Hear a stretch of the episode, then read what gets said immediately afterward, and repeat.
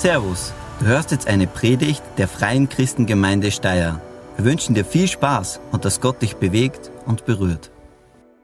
Gut, also es ist alles irgendwie wieder neu und äh, gewohnt zugleich. Also es wird sicher, äh, ich weiß nicht, ich werde sicher Sachen vergessen, wie auch immer, aber was ich nicht vergessen will, ist äh, euch was mitgeben aus dem Wort Gottes. Und wir sind ja in dieser Serie drinnen mit dem Titel Woran wir glauben. Da geht es um die Glaubensgrundlagen der freien Christengemeinden in Österreich.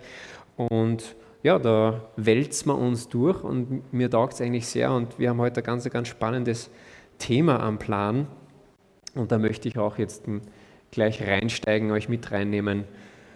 In, äh, ich verrate es mal, also heute geht es darum, der Mensch, Sündenfall und Erlösung. Also es geht ums Eingemachte. 1937 schrieb oder schreibt der Schriftsteller H.G. Wells voller Zuversicht und voller Überzeugung folgende Worte. Er schreibt, kann es einen Zweifel geben, dass unsere Rasse bald unsere kühnsten Träume mehr als verwirklichen und Einheit und Frieden erreichen wird? Dass unsere Kinder in einer Welt leben werden, die prächtiger und schöner sein wird als jeder Palast oder Park, den wir kennen und dass sie einen Sieg und einen Erfolg nach dem anderen erringen werden. Was der Mensch bisher erreicht hat, es ist nur das Vorspiel zu den Taten, die noch vor ihm liegen. 1937 war das.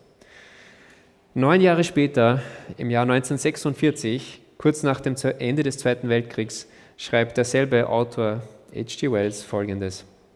Die kaltblütigen Massaker an den Wehrlosen, die Rückkehr seelischer Qual und lähmender Angst in eine Welt, aus der solche Dinge verbannt zu sein schienen, hat mich innerlich fast zerbrochen.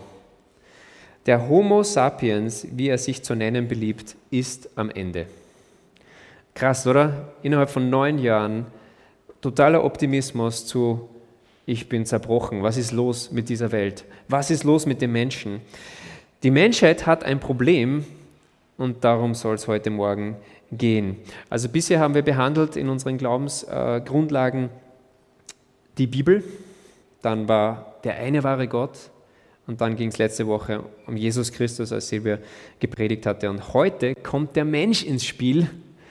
Und sobald der Mensch ins Spiel kommt, wird es interessant und zum Teil problematisch. Und das Interessante dabei ist eben, Gott hat das in Kauf genommen. Gott hat es in Kauf genommen, dass Schwierigkeiten aufkommen und es gibt einen Grund dafür, und zwar, weil er dich ernst nimmt. Dich, jeden, der hier sitzt, Gott nimmt dich ernst. Und das ist auch das, was ich euch mitgeben will als Predigt to go heute Morgen.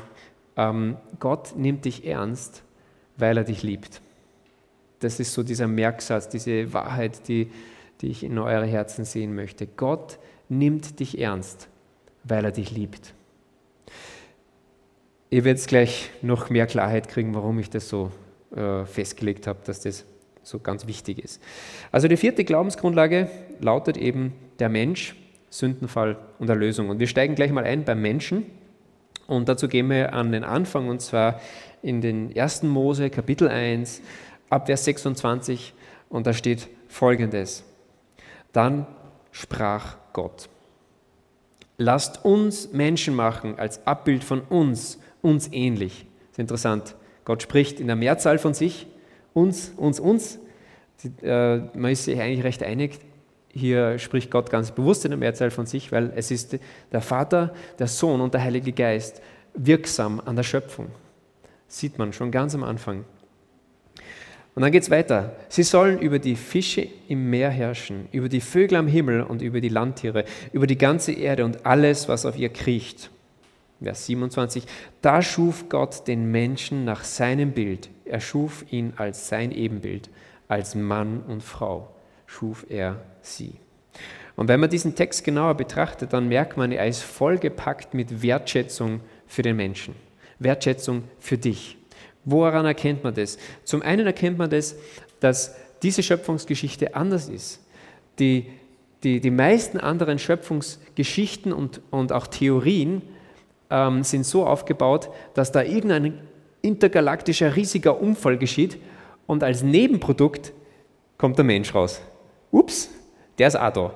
Ähm, aber hier ist es ganz anders. Hier ist es ausgerichtet, da ist Gott, der große Schöpfer, und er macht ein Gegenüber. Der Mensch ist als ein Gegenüber geschaffen und nicht als ein Nebenprodukt. Also hier sieht man ganz viel Wertschätzung. Eine zweite Sache, wo man Wertschätzung erkennt, ist eben auch, dass Gott uns die Schöpfung anvertraut, obwohl er uns kennt. Wow, das ist wertschätzend. Das ist ein Riesenthema jetzt, ja, unser Planet und und wir sind nicht so gut im Herrschen äh, über den Planeten, muss man schon ehrlich zugeben. Da, wir sind ein bisschen egoistisch manchmal und so, ja, und ja, fahren wir halt durch mit dem Auto und äh, wie auch immer, ja, wir wissen nicht genau, welche Auswirkungen ha hat unser Leben, aber wir machen viel kaputt auch. Also da sieht man auch sehr viel Wertschätzung. Gott gibt uns Verantwortung, obwohl er uns kennt. Und dann kommt eigentlich noch das, was am meisten Wertschätzung zum Ausdruck bringt, und zwar, dass Gott gleich sagt, nach meinem Bild mache ich den Menschen. Nach meinem Ebenbild. Und was bedeutet es, im Abbild Gottes geschaffen zu sein? Das ist natürlich eine gute Frage. Man denkt da sehr an Optik, ja, weil Abbild, aber es geht um viel mehr als, als unser Aussehen. Äh, das ist eigentlich zweitrangig. Ähm, es geht vielmehr darum, dass wir Eigenschaften und Qualitäten Gottes bekommen haben. Zum Beispiel, wir haben einen Verstand. Wir sind intelligent. Wir können eigene Gedanken entwickeln und eigene Ideen entwickeln. Ist gut grundsätzlich. Aber wir wissen, es geht auch manchmal schief. Aber wir können das. Wir sind sehr, sehr, sehr kreativ. Das geht von der Kunst bis hin zur Technologie. Wir haben so viel kreatives Potenzial, steckt in jedem von euch drin, in verschiedensten Bereichen. Wir können fühlen. Und, und ganz wichtig, wir besitzen einen eigenen Willen. Wir können unsere Wege gehen, die wir uns vornehmen. Wir können eigene Wege gehen. Und dieses Paket, diese, dieses, diese Ebenbildlichkeit Gottes in uns, die qualifiziert uns dafür, was Gott letztendlich wollte. Und zwar, er wollte ein Gegenüber. Gott wollte ein Gegenüber und keine Marionetten. Weil nur so kann eine Beziehung wirklich gebaut werden. Und das gibt uns letztendlich Wert und Sinn. Du bist im Abbild Gottes geschaffen, als ein Gegenüber. Das ist gewaltig. So viel Wertschätzung. Äh, ein Bibelkommentar schreibt zu diesem Text, das Wissen, dass wir nach Gottes Bild geschaffen sind und deshalb viele seiner Eigenschaften besitzen, bietet eine feste Grundlage für ein gesundes Selbstwertgefühl. Der Wert eines Menschen beruht nicht auf Besitz, Leistungen, einem anziehenden Äußeren oder auf Ansehen, sondern auf der Tatsache, dass wir nach Gottes Bild geschaffen wurden. Wenn wir uns selbst kritisieren oder herabsetzen, also seid da vorsichtig, wenn wir uns selbst kritisieren oder herabsetzen, kritisieren wir das Werk Gottes und die Fähigkeiten, die, die er in uns gegeben hat. Das ist krass, oder? Muss uns bewusst sein. Schützt uns auch. Du bist unendlich kostbar. Du auch, du auch, jeder hier ist unendlich kostbar. Und darum machen, sollten wir uns nicht schlecht machen. Das war jetzt dieses, der erste Abschnitt, der Mensch. Wunderbar geschaffen, nach Gottes Abbild. Und jetzt kommt aber auch der Haken sozusagen, weil Gott ist eben ein Risiko eingegangen, das so zu machen. Wir kommen zum Sündenfall. Und da möchte ich lesen aus dem dritten Kapitel im ersten Mosebrief, ab Vers 1 einen kleinen Abschnitt, den ihr wahrscheinlich schon alle mal gehört habt, aber vielleicht hat es jemand noch nie gehört. Da steht, die Schlange war listiger als alle die Tiere, die Jahwe Gott gemacht hatte. Sie fragte die Frau, hat Gott wirklich gesagt, dass ihr von keinem Baum im Garten essen dürft? Natürlich essen wir von den Früchten, entgegnete die Frau. Nur von den Früchten des Baums in der Mitte des Gartens hat Gott gesagt, davon dürft ihr nicht essen, sie nicht einmal berühren, sonst müsst ihr sterben. Sterben? widersprach die Schlange. Sterben werdet ihr nicht, aber Gott weiß genau, dass euch die Augen aufgehen, wenn ihr davon esst. Ihr werdet wissen, was gut und böse ist und werdet sein wie Gott. Als die Frau nun sah, wie gut von dem Baum zu essen wäre, was für eine Augenweide er war und wie viel Einsicht er versprach, da nahm sie eine Frucht und aß. Sie gab auch ihrem Mann davon, der neben ihr stand. Adam steht einfach so rum. Super. Auch er aß. Hm. Adam. Da gingen beiden die Augen auf. Sie merkten auf einmal, dass sie nackt waren. Deshalb machten sie sich Lendenschurze aus zusammengehefteten Feigenblättern. Also aus menschlicher Sicht ist mal zuerst eigenartig. Die Schlange spricht zu Eva. Was geht ab? Ja, aber aus dem Zusammenhang erkennen wir aus, dem, äh, der, aus der gesamten Bibel, es ist der Teufel, der spricht zu ihr. Er ist ein Engel, der sich abgewandt hat von Gott und daran erkennen wir auch, selbst für seine Diener, Engel sind dienstbare Geister für Gott, selbst ihnen gibt Gott die Möglichkeit, sich gegen ihn zu entscheiden. Er gibt ihnen einen Willen. Interessant. Das ist auch riskant. Zurück zu Eva. Ähm, der Teufel wird im Alten Testament auch Satan genannt und Satan bedeutet Ankläger. Und genau das macht er hier. Er, er klagt Gott vor, Sil äh, vor, vor Silvia, sage ich, vor Eva. Meine Eva. Ja, bitte. Meine Eva. Kann aber auch sein, dass es vorkommt, dass Gott, also dass der Teufel ähm, Gott vor, vor Silvia anklagt. Ja. Ähm, aber er klagt vor Eva in dem Fall an und er sagt, ja, hat denn dieser alte Geizkragen wirklich gesagt, ihr dürft von keinem der, der Bäume essen. So ein Skandal. Ja. Und durch solche Halbwahrheiten, das war ja nicht die Wahrheit, das war ja nur wirklich so ein, ja, ein Funken und dann machen wir eine Riesenstory draus. Ähm, mit solchen Halbwahrheiten und letztendlich Lügen bringt er dann eben Adam und Eva dazu zu sündigen. Und es wirkt wie eine Kleinigkeit, so, ja, warum ist Gott da jetzt so intolerant und äh, es, es waren die Auswirkungen einfach gewaltig. Weil damit kam Sünde. Und Sünde ist letztendlich, sich gegen den Willen Gottes auszurichten, das eigene Ding durchzuziehen. So gut es auch ausschauen mag. Ähm, aber das Problem ist, Sünde bringt immer Zerstörung. Immer. Das ist das Wesen von Sünde. Egal wie süß die Sünde daherkommen mag, sie bringt letztendlich Zerstörung. Zerstörung von Beziehung, Zerstörung von, sogar von unserem Planeten. Das ist Auswirkung der Sünde. Und wenn man, wenn man die Schöpfung vergleichen würde mit einem Haus, mit einem Gebäude, dann ist die Sünde so, als würde man in diesem Gebäude eine wichtige tragende Wand wegreißen. Was passiert dann mit dem Gebäude? Es, es, es wird destabilisiert, es kriegt überall Risse und ist total lediert. Das ist, das ist das, womit man das vergleichen kann, diese Sünde, die da hineingekommen ist. Dieses Schöpfungsgebäude wird ähm, stark beschädigt. Und Pastor Tim Keller, der beschreibt das wie folgt. Er sagt, die Abwendung von Gott stürzte die Welt ins Chaos und brachte Krankheiten, genetische Fehler, Hungersnöte, Naturkatastrophen, das Altwerden und den Tod.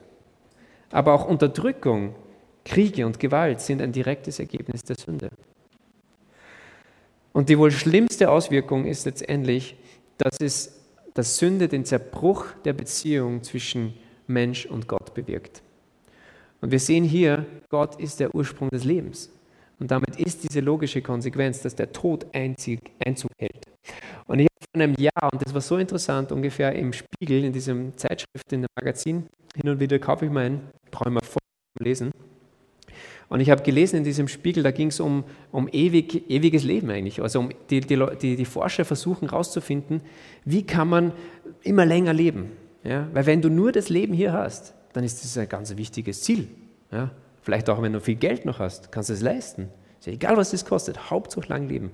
Und da wird viel geforscht. Und dann schreiben die in diesem Artikel, dass der Mensch, das schreiben die genauso, der Mensch ist eigentlich gemacht, von, von, konzipiert, um ewig zu leben. Wusstest du, du erneuerst dich ständig. Deine Zellen erneuern sich. Ständig. Das Problem ist, irgendwo ist ein Schalter umgelegt worden und den suchen die verzweifelt. Und das führt dazu, dass wir altern, dass die Zellerneuerung immer langsamer und schlechter wird und dadurch werden wir alt und sterben. Und sie sagen dann, ja, die Evolution hat das so gemacht. Macht für mich null Sinn, weil die Evolution müsste das Gegenteil machen, weil du solltest möglichst lang dich fortpflanzen können und möglichst lang leben. Warum sollte die Evolution sowas machen? Das ist Schwachsinn eigentlich. Aber gut, ähm, die Wahrheit ist, hier ist etwas kaputt gegangen. Tatsächlich. Die Beziehung zum Leben, zum Schöpfer ist zerbrochen. Damit hat der Tod Einzug gefunden und dieser wunderbare Körper, dein wunderbarer Körper, altert. Wow. Also wenn man sich das vor Augen führt, dann denkt man sich, warum hat Gott das gemacht? Warum geht man so ein Risiko ein? Warum macht man sowas? Aber er hatte keine andere Wahl. Er wollte Beziehung. Er wollte gegenüber. Er wollte echte Beziehung. Und darum dieses Predigt to go. Gott nimmt dich ernst. Er nimmt uns sehr ernst, weil er uns liebt, weil er Beziehung zu uns möchte. Kleines Beispiel aus unserem Leben, um zu meiner Eva zurückzukommen. Es wäre ja viel praktischer, ja, könnte man sich denken, ähm, wenn Silvia auf alles, was ich sage und tue, antworten müsste, ja, Tobi. Du hast in allem, was du tust und sagst, recht. Du bist der Beste. Du bist mein Göttergatte. Genau den Spruch. Und ich glaube, das wäre super vielleicht für einen Tag, vielleicht eine Woche. Aber irgendwann würde man dann denken, ich kann es nicht mehr hören. Ich würde gern wissen, was sie wirklich denkt, fühlt und so weiter. Ich möchte keinen Roboter, ich möchte eine Frau. Das Blöde ist, als Antwort kriege ich, ja Tobi, was du sagst und tust, ist immer richtig. Du bist der Beste. Du bist mein Göttergatte. Oh. Versteht ihr? Das ist genau dieses Momentum. Wahre Liebe gibt dem anderen die Wahl, zu gehen, einen anderen Weg. So ernst nimmt uns Gott, weil er uns liebt. Das heißt, das Dilemma ist, unsere Gott-Ebenbildlichkeit macht uns schuldfähig. Das ist ein, eine ziemliche schwierige Situation. Wie kann das wieder in Ordnung kommen? Und damit kommen wir zu dem dritten Punkt dieser Glaubensgrundlage, der Mensch, der Sündenfall und Erlösung. Es wird dann noch vertieft werden nächste Woche, aber ich möchte es mal anreißen. Also es gibt Hoffnung, denn Gott, der die Möglichkeit der Rebellion geschenkt hat, hat auch den, den, den Weg der Versöhnung geschenkt. Tatsächlich, da steckt der Sohn drin, Jesus Christus. Der Weg zur Versöhnung. Der Weg, dass wir aus dieser Rebellion rauskommen. Der Weg, dass wir zurückkommen zum Leben. Genial. Römer 5, ähm, ab Vers 12, äh, Römer 5, genau, Vers 12, 17 und 18. Da steht, durch einen einzigen Menschen, also durch Adam, interessant wird hier, Adam, Eva werden als eins gesehen hier, durch einen einzigen Mensch ist die Sünde in die Welt gekommen und durch die Sünde der Tod. Auf diese Weise ist der Tod zu allen Menschen gekommen, weil sie ja alle gesündigt haben. Müssen wir ja zugeben, wir alle sündigen. Und dann Vers 17, ist durch die Verfehlung eines einzigen der Tod zur Herrschaft gekommen, so wird erst recht bei denen, die Gottes Gnade und das Geschenk der Gerechtigkeit empfangen haben, das neue Leben zur Herrschaft kommen durch den einen, durch Jesus Christus. So wie durch eine einzige Verfehlung allen Menschen die Verdammnis brachte, so bringt eine einzige Tat, die Gottes Rechtsforderung erfüllte, allen Menschen den Freispruch und damit das Leben. Also Jesus hat die Brücke wieder geschlagen, ist der Weg zur Erlösung, der Weg zur Versöhnung. Und Gott wusste um das Risiko. Er wusste, was es ihn letztendlich kosten würde, ein Gegenüber zu schaffen und keinen Roboter. Und er wusste, dass es ihn seinen Sohn kosten würde, Jesus. Aber es war es ihm wert. Du warst es ihm wert. Jeder hier, der hier sitzt, war es ihm wert. Und drum, Predigt to go, Gott nimmt dich ernst, weil er dich liebt. Kommende Woche wird Gerald dann das noch genauer anschauen, Errettung des Menschen, er wird darauf eingehen. Aber ich möchte noch jetzt abschließend mit euch einen Blick auf die Praxis werfen. Was bedeutet das, was wir jetzt gehört haben für dein und für mein Leben? Und ich möchte drei Dinge euch mit auf den Weg geben. Vielleicht passt das eine besser für den einen das andere für den anderen. Äh, diese drei Dinge sind auch hinten auf dem Infozettel. Könnt ihr euch da vielleicht, wenn es euch anspricht, auch eine Notiz machen. Ähm, das erste, was ich euch mitgeben möchte, ist folgendes. Und zwar, lasst dir kein falsches Preisschild verpassen. Das ist ganz wichtig. Du bist nämlich im Abbild Gottes gemacht. Das bedeutet eben nicht, dass du wie ein Model ausschauen musst, sondern es geht um andere Qualitäten, die Gott in dich reingelegt hat. Ähm, also dein Wert, der definiert sich nicht darüber, was Menschen über dich sagen, sondern er definiert sich darüber, was Gott über dich sagt. Und darum weißt du, ich lasse mich lasse mich nicht falsch etikettieren von meinem Preis. Also er hat bewiesen, wie wertvoll du ihm bist, indem er sein Leben für dich gab durch Jesus. Es ist so wie mit diesen Kunstwerken, ja, wo man dann ein Kunstwerk sieht und dann sagen die, ja, das wurde jetzt für 20 Millionen Euro verkauft und schaue ich das Kunstwerk so an und denke mir, hm, ja, ich hätte es für 20.000 Euro gemacht.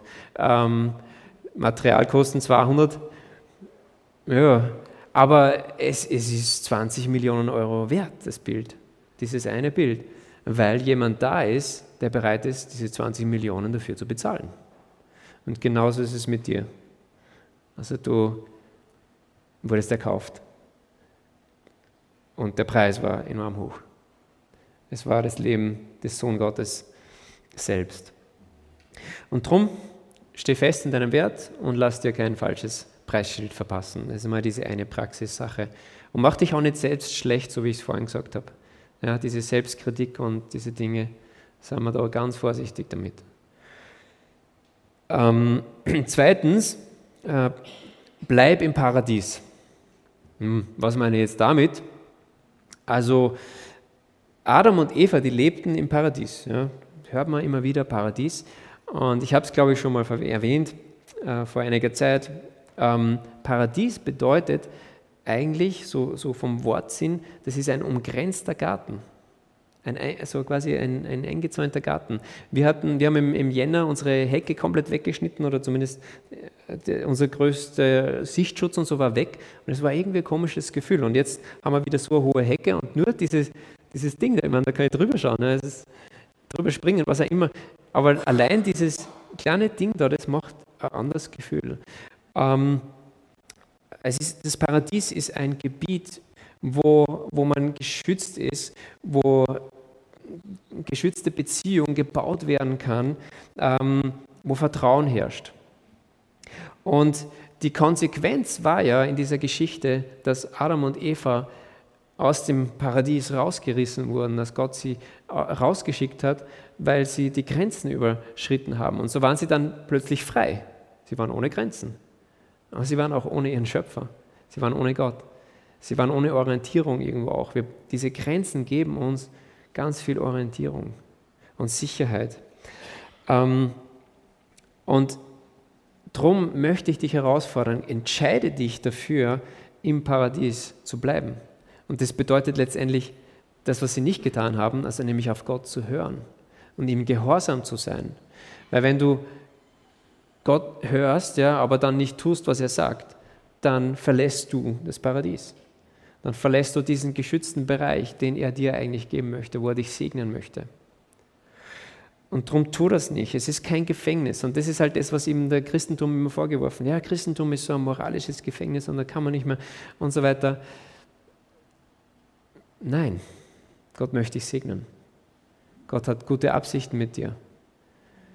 Er möchte, dass du in seiner Gegenwart bleibst, weil er ist das Leben. Er ist schlauer als wir. Das müssen wir einfach einsehen. Und er hat so viel Segen für dich, wenn wir das anerkennen und ihm die Ehre geben und sagen, du bist mein Schöpfer. Du bist größer. Und das ist ja auch das, was wir in Kürze jetzt dann auch zum Ausdruck bringen werden durch die Lieder. Und danke übrigens auch für die, die erste Zeit, das war phänomenal. Ähm